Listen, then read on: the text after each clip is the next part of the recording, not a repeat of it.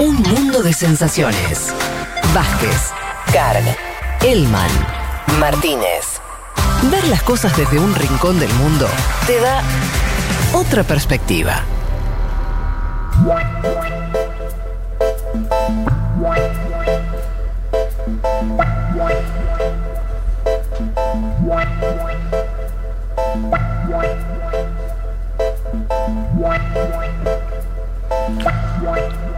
Bueno, muy bien. Seguimos aquí en un mundo de sensaciones. Em, muchos mensajes. Em, dice, sin idolatrar a Bono tampoco lo matemos, dice. No, por eso, el primer Claro. bono. Anda a pedirle a Messi o a algún otro astro popular futbolero que se le escape alguna simpatía. Bueno, Messi hizo una publicidad con las abuelas hace poco, mucho después de Bono. Sí, yo estaba hablando de músicos. Acotemos un poco. No, no, pero le contesto el caso que preguntó Sí, él. sí, Sí, sí, sí. Messi ya lo hizo. Em, lo de Damon Albarn es muy interesante, está en la línea de Peter Gabriel y David Byrne, es verdad, también gente muy interesada por este, la cultura africana, alguien que señala que el swahili no es el idioma más hablado en África, yo quise decir el idioma local más hablado, ¿sí? Rigor, que creo que tengo razón, aunque no, no lo podría afirmar científicamente, entiendo que los más hablados, en términos de cantidad de gente, es el, el inglés, el francés, idiomas coloniales, pero me refería a idiomas locales, el swahili se habla sobre todo, el, el corredor swahili se llama Claro. la costa este, ¿no? O, o est- no, este, este. Eh, bien, bueno, ¿no iban a hablar de México? Sí, ya vi. Aguanta. Qué impaciencia la gente. Espera 20 minutos. Che, nos están, bueno, feliz día, muchos feliz día por el Gracias. Día del Periodista. Yo soy un periodista autopercibido igual porque ¿Vos te soy. No, no, y no, no, yo soy, soy no, ya politólogo. está, sos periodista. Está como Martín. Shapiro, que tampoco se hace cargo. Somos todos periodistas. ¿Usted, Sí. ¿Usted es periodista, Vázquez? Sí, Eh, también. ¿Sabes que fui llevado hacia esa categoría? Bueno, conduce un programa usted y dirige un medio. Es periodista. Claro Sí, que qué sí. sé yo. Yo me siento más, mejor con la palabra comunicador, que es medio falopa, pero. yo me siento comunicador. ¿no? porque efectivamente no comunicamos. que hacemos eso. Si Y- no, aparte no sé. teníamos la chapa de que estudió en algún lugar. Sí, más o menos. en mi Acá, caso, más o menos. ¿Usted estudió, Mar- Sí, sí. ¿Martínez Y- ¿Qué estudió? estudiaste, Leticia? ¿Cómo? ¿Qué estudiaste? Yo estudié periodismo. Ahí está, eh, listo, por eso. Y después, bueno, y ahora, em, hice otro, una maestría en periodismo de investigación y ahora estoy haciendo relaciones internacionales la maestría. Tremendo. Alguien, sí- alguien estu- alguien sí se preparó para este programa. Claro. Sí. Pero vos pasaste por historia, que también pasé Sí, por historia bueno. yo Ah, también. ¿pasaste? Sí, Mirá tuve un paso ahí por filosofía. paso. Por. Y ahora vas a hablar de historia también o no. Sí, un poco. Che, y no, y Elman terminó con la recorrida. Juancito, ¿vos qué estudiaste? No, yo estudio ciencia política, Fede, todavía estoy. Muy bien. ¿Pero te autopercibís periodista? Sí. Sí, sí, Sí, sí, claro. Periodista, claro. El semáforo amarillo, gran periodista. yo no tengo, no tengo vergüenza de decirlo ustedes que buscan eufemismo, Sí, medio, a la gran supón de Lennon como comunicador. ¿Qué es eso, viejo? Son periodistas, están en un programa de película, son periodistas. Che, eh, bueno, sí. Vos- digamos que vos apareciste en la lista, ¿no? Además. Semáforo amarillo. Claro, sí. Yo periodista y espiados. Ahora eso Qué va al, lindo. al CV. ¿Qué se siente? Pero, no te de pusieron que eras eh, un que estaba así eh, inflamando las protestas, te pusieron que quemaste marihuana junto a la ministra. Con lo cual, Claro. Me gustaban los casos que decían no se detecta ideología. Qué fuerte. Sabes que tienen razón. Hay algunos No, no, no que no se le caso de detecta Juan, eh, ideología. digo que algunos No. casos decían, en general, No, era, muy kirchnerista, no, muy a, a favor de Cambiemos, algunos no se detecta ideología. Eh, bien. Bueno, ahora estamos discutiendo si comunicadores o periodistas acá, entre, entre los oyentes también. Eh, bien, bueno, pero vamos a meternos. Entonces, vamos con vos, Leti. Sí, me toca a mí.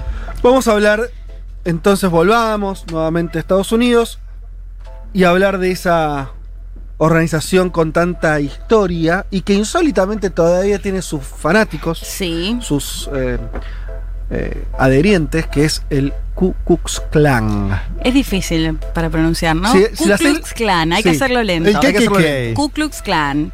Eh, bueno, como planteábamos antes, eh, son su- eh, es una organización que se caracteriza por ser supremacista blanco, que es esta idea, en el caso de Estados Unidos particularmente, es se acepta quién es blanco con ascendencia europea y se rechaza en esta al menos primera etapa a los afroamericanos. Surge en 1865 más o menos que se da después de la guerra de secesión, la guerra civil de Estados Unidos y básicamente eh, se da porque justamente los estados del sur que estaban a favor de la esclavitud eh, dan- se da esta guerra con los del norte y habíamos hablado y esto me pareció súper interesante recordarlo en la columna que hablamos sobre magnicidio, que justamente todo este contexto y el nacimiento de Ku, Klux Klan se da en, eh, la presidencia de Lincoln. Que había sido asesinado justamente por un actor bastante conocido en ese momento que pertenecía o simpatizaba justamente con eh, los estados del sur y esta idea de estar a favor de la esclavitud de los afroamericanos y cuando dejan de ser esclavos, si no son esclavos, básicamente la idea es eliminarlos directamente. Pero para hacer un poco, porque lo comentaba antes, esta organización, si bien surge en 1865, va a pasar y va a atravesar muchas etapas en las que tiene más apoyo, menos apoyo, en general tiene alguna relación con lo que pasa en eh, lo doméstico, justamente. Pero si les ¿En lo parece. doméstico? Claro, di- ¿A qué te a- ahora te lo voy a contar bien, pero bueno, en este caso se termina con la esclavitud, surge Ku Klux, Ku Klux Klan. Después surgen otros, otros hechos históricos que vuelve a tener más apoyo el Ku Klux Klan. Pero ahora lo vamos a analizar en detalle para meternos de lleno. Eh, si les parece, escuchamos a Ana Boquicchio. Ella es doctora en historia y se, especialista justa- se especializa justamente en supremacismo blanco. Y ella nos hace este recorrido de las distintas eras o etapas que atraviesa esta organización supremacista. La escuchamos. Primeramente surgió en 1865, luego de la Guerra Civil, en el estado de Tennessee. Fue fundada por un grupo de jóvenes exoficiales de la Confederación que lo que principalmente querían era defender el Estado previo a la abolición de la esclavitud y lo hacían acosando y matando afroamericanos.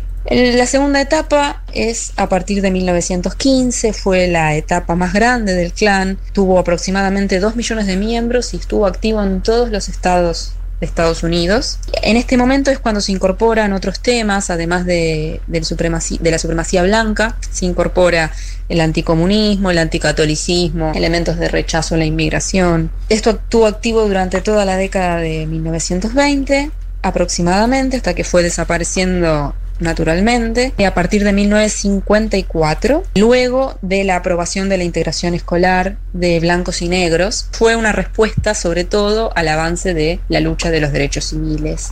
Esto duró aproximadamente hasta la década de 60 y tenemos por último la que se inicia en 1970 en la década de 1970 su principal refundador fue David Duke, que es un político conocido por apoyar a Trump, fue representante del estado de Luisiana a finales de la década del 80. Bueno, ahí la escuchábamos a Ana Boquicchio que nos hacía este repaso, como les contaba, el contexto en el que surge, son ex eh, soldados, ex militares de la Confederación que lo que querían era eh, o estaban en contra de la abolición de la esclavitud. Como les decía, en la segunda etapa tiene que ver que es en, el, en 1915, o sea, ya se había apagado un poco esta efervescencia, en 1915 vuelve a resurgir y ahí hay algo clave que tiene que ver, decíamos antes, cómo impacta lo cultu- cultural y es la salida de una película que se llama El nacimiento de una nación, que es una película Sí, de claro. más de tres horas, en blanco y negro, muda, que bueno, se puede ver ahí como les hacen un medio juicio a los afroamericanos, cómo los persiguen, los matan. Bueno, la cuestión es que esta película es clave justamente para que se extienda por todo Estados Unidos, como lo planteaba Ana Boquicchio, a todos los estados de Estados Unidos, y ahí es el momento en el que también se adquiere esta vestimenta típica que se puede ver en la película, que es esta como túnica blanca con eh, el sombrero ese muy ca- característico y de hecho se llega a hacer como una especie de marcha, una movilización por Washington de todos estos integrantes del Ku Klux Klan eh, que decía, bueno, se extendió por todo Estados Unidos y tenía un alcance de casi o más de dos millones de miembros. Es interesante lo que te decía, me olvidé el nombre, Ana Boquicchio. Ana, que ella lo marcaba, viste, cada momento que surge el clan con Sí. más fuerza es en reacción a un avance. Claro, a eso me refería hoy cuando te decía que tiene que ver con algo doméstico, con algo que pasa en relación a derechos que se avanzan en los afroamericanos. Lo, hemos discutido acá, si sí o si no.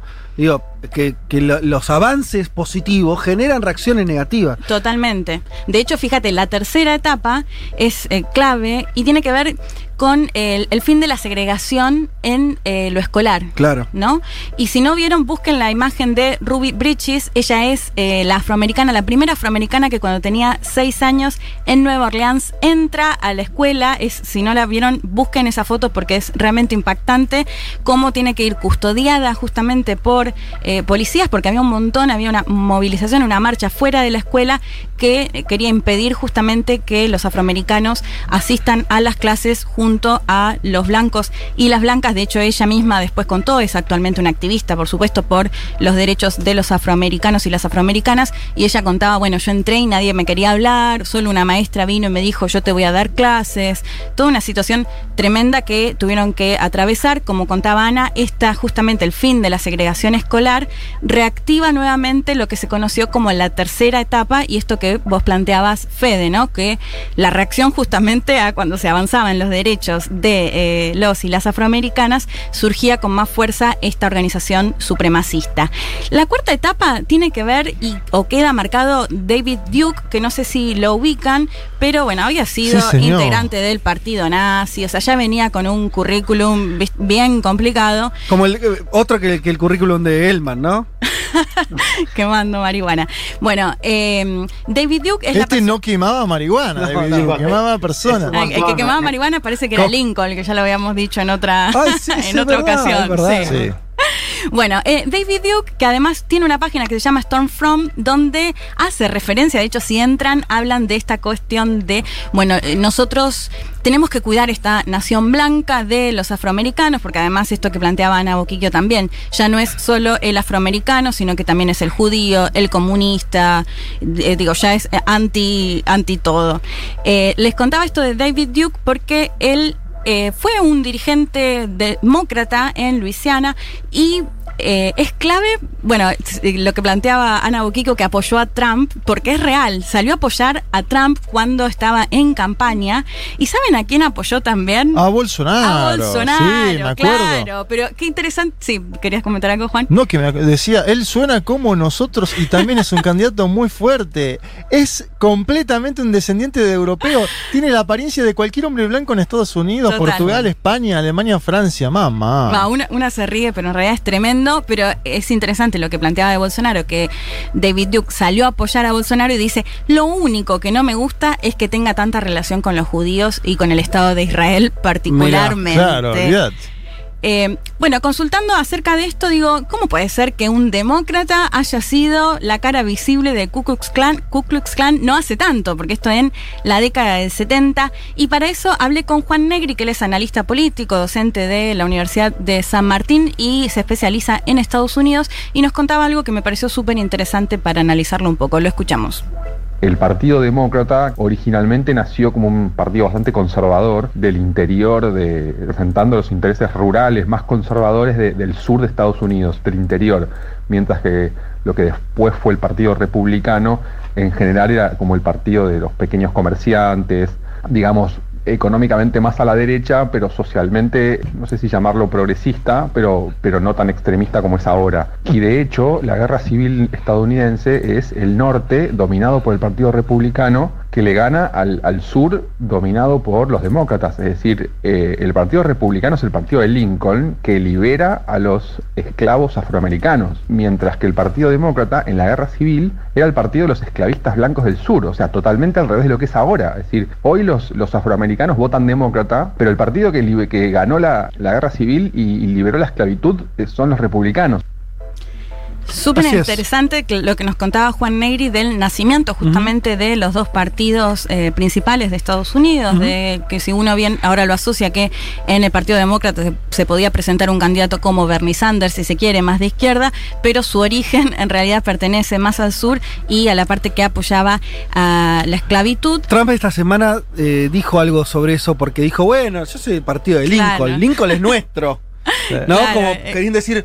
eh, ah, porque dijo, yo fui el presidente que más hizo por la comunidad negra. Sí. Tal vez, dijo, Tal vez con la excepción de Abraham Lincoln, que solamente terminó con la esclavitud. Claro. Eh, pero Y dijo, después- ir a republicano como yo. como. Claro. Y después dijo que George Floyd estaría contento desde el cielo con Sí. los números de empleo en Estados fue Unidos. pro- claro, Qué sí, sí, tremendo. ah, ah. Bueno, pero ¿cómo llega este, este Sí. David Duke justamente en este partido y cómo es ese vuelco, si se quiere, del Partido Demócrata con fuerte apoyo de eh, miembros que estaban a favor de la esclavitud? Nos cuenta también porque tiene que ver con esto que planteabas antes, Fede, de la reacción que se tiene justamente al avance de derechos. Lo volvemos a escuchar a Juan Negri, si les parece. Del gobierno de, de Roosevelt y hasta la década del 60-70 más o menos, el Partido Demócrata eran dos grandes coaliciones. La coalición más izquierdista de progresistas del norte, votantes blancos educados del norte y sobre todo obreros blancos del medio oeste y del este de Estados Unidos, más los sectores esclavistas del sur. Es decir, era una coalición muy, muy heterogénea. Los sectores esclavistas del sur siguieron votando demócrata y eran parte de la coalición que inaugura Roosevelt. Y todo eso cambia en la década del 60 cuando Johnson firma la ley de, de derechos civiles. Hay una anécdota que no está comprobada, que es que eh, cuando Johnson firma la ley de derechos civiles en, el 65, alguien lo- lo felicita y Johnson le dice algo así como, no me felicites porque perdimos los votos del sur por un año, por una generación. Eh, los demócratas eran la coalición supremacista, digamos, del, del sur. Y todo eso empieza a cambiar en la década del 60 y 70, cuando, después de que Johnson firma esa ley, y esos sectores empiezan a pasar lentamente al Partido Republicano. Entonces, por eso David Duke originalmente era demócrata, porque ese era el partido que representaba los intereses esclavistas del supremacistas blancos del, del sur. No es que todos los que votaban demócrata en el sur eran eso, pero el, el- sur era el, eh, perdón, el demócrata era el partido de los sectores eh, pudientes blancos y algunos esclavistas racistas del sur. Interesante lo que nos Sí. contaba Juan Negri de en qué momento justamente esas- esos miembros del Partido Demócrata que estaban a favor de la esclavitud terminan eh, formando parte de las filas de los republicanos, que es cuando justamente en la década de 60 se avanza con los derechos civiles para los y las afroamericanas. Eh, Qué reciente todo, ¿no? Sí, Porque nada. todo eso pasó, todos esos virajes que, que, que nos cuenta Juan pasaron en la década del 70, Sí. 60, todo por ahí. Es muy reciente y además este David Duke sigue teniendo todavía apoyo, de hecho tiene esta página que les comentaba antes. Una película que les recontra recomiendo si no la vieron es El infiltrado del Kaka Clan que eh, es de Spike Lee, que es además un director que justamente también hizo Malcolm X, que sé que Sí, están claro. todos muy a full en Sí. Netflix, eh, que él hace, bueno, hizo muchas producciones justamente con la cuestión afroamericana, él es afroamericano también. Yo Esta- creo que la vi, pero no me acuerdo. el infiltrado Sí. no está en Netflix, la tienen que buscar. Ay, que si Pero no está en Netflix, él- así que no la podemos ver, ¿viste Casi, cómo no, es pero esto? es fácil, está fácil para, ver, está para fácil, verla. muy sí. bien. Eh, es la historia de un policía Ah, afroamericano. es una serie. No, no, es una Ah, peli. ah, es, una, peli, que, sin spoilear, te cuento un poco de qué se trata, pero es básicamente un policía afroamericano que empieza a investigar primero a eh, ya lo que, los restos de lo que quedaban de las panteras negras, que, bueno, también es interesante, Ese es por ahí lo podemos charlar, columna, otro ¿eh? tema para otra columna que tenía que ver justamente con una especie de patrullaje, de salir a defender de alguna manera estos asesinatos que se cometían, por un lado, por las fuerzas de seguridad, como lo que seguimos viendo durante las últimas décadas, y además de esta organización supremacista también. Eh, eh, básicamente es la historia de este policía afroamericano, como les decía, se infiltra en el Ku Klux Klan. Es, buenísima, mírenla, porque habla por teléfono con este propio, con David Duke, y le, le habla, le dice, no, bueno, todo lo que repiten estos supremacistas, ¿no? En ese discurso, pero al momento de tener que presentarse, porque por supuesto llega el momento en el que se tienen que encontrar, de hecho se hace socio de, este, de esta organización supremacista, va un policía blanco, pero un policía blanco judío. Entonces está buenísimo cómo se muestra todo, porque hasta quieren eh, que, que muest- demuestre si está circuncidado o no, porque Uy, uy, uy. empiezan a acusarlo de que es judío. Bueno, toda una cuestión y además está, está genial ahí cómo se ve justamente esto que les decía, ya no es solo con eh, el afroamericano, sino que es con el judío, con el inmigrante, con el marxista, con eh, comunista. Es, con, con todo, básicamente el que no sea eh, un blanco eh, con ascendencia europea, mientras no sea judío o judía. Así que les recontra recomiendo esta peli que les decía no está en Netflix, pero la pueden buscar. Y la última pregunta que yo me hacía es, ¿qué pasa en la actualidad? ¿no? Ana Boquiquio antes nos decía, bueno, se puede hablar de una quinta etapa, si se quiere, que es la actual, y que tuvo bastante apoyo con la llegada de Trump.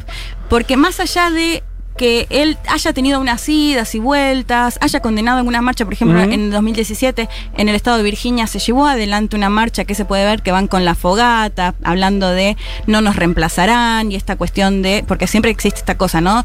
De que el afroamericano o, o quien sea, como a quien ponen en el enemigo, la idea de alguna manera es que va a reemplazar justamente a este blanco europeo. Entonces tuvo así como unas idas y vueltas, Trump intentó distanciarse, pero la realidad es que si uno mira el discurso de Trump, tiene mucha, mucho vínculo con justamente las cosas que plantean estos supremacistas blancos, ¿no? Xenófobos, bueno. Pero si les parece, escuchamos el último audio de Ana Boquiquio que nos contaba cuál es la situación del Ku Klux Klan en la actualidad. Refundador fue David Duke y desde ese momento hasta hoy el Ku Klux Klan no volvió a tener un resurgimiento muy numeroso ni muy efectivo, quizás sus políticas han sido reemplazadas por otro tipo de agrupaciones de extrema derecha, funciona más desorganizadamente, más fragmentado. Fue la elección de Trump lo que por ahí volvió a dar un poco de fuerza, un impulso al clan y a finales de mil, a finales de 2019 las estadísticas han mostrado que hay 47 agrupaciones activas del clan, sobre todo en la zona del medio oeste y el sur de los Estados Unidos.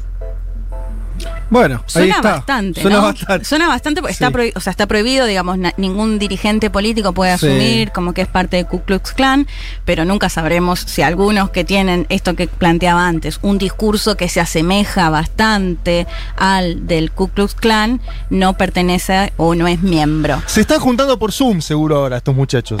Olvídate. No, por Bueno, Zoom no que los espían, seguramente Leti- tienen alguna otra red Eh, no, que estas últimas semanas en Estados Unidos vimos algo que lo- creo lo, lo- dije al pasar en la apertura. Hay muchas imágenes de blancos armados Sí. enfrentando, enfrentando por lo menos en, act- en- en actitud de, enfrentamiento, ¿no? que se hayan producido los enfrentamientos eh, a las manifestaciones eh, por Claro, Floyd. Eso, sí. está, eso se ve. Ahora, eso puede no ser el clan, pero que está el, que, que el, el ADN del clan está ahí claramente, ¿no? Sí. Armas en manos de blancos para decirle a los negros estamos acá. Claro. Eso está, eso está ocurriendo Hay- hoy muy extenso. Sí. Juan, Hay, decís- un- sí. hay un nuevo movimiento, ahora no- nos va a quedar por supuesto afuera, pero búsquenlo en Google, que es el movimiento Bugalú, Sí. que son pibes que abiertamente están militando por una segunda guerra civil. Eh, y están armados y, y están son, son creo que a los que vos aludís, Fede, los que están Sí. en las protestas con Claro. las, las banderas de la confederación y demás. Ahora se, se está hablando mucho, pues son, tienen alguna lógica similar a, a cómo operan nuestros libertarios acá, por ejemplo, ¿no? Pero la diferencia Ajá. es que están armados y están militando abiertamente por, por una segunda guerra civil. Es, el movimiento Bugalú. Es, es realmente muy interesante para, para seguir. Sí. Bien. Sí, y eso, y estar atentos porque como lo planteábamos, en cada ampliación de derechos para los y las afroamericanas eh, volvió a tener esta repercusión, así que atentos a lo que pase ahora y más con un mandatario que justamente se basa en esto de, bueno, son violentos, en estas movilizaciones y no hace énfasis en el racismo estructural que se vive en Estados Unidos. Muy bien, muchas gracias, Leti. Aprendimos mucho. Un placer.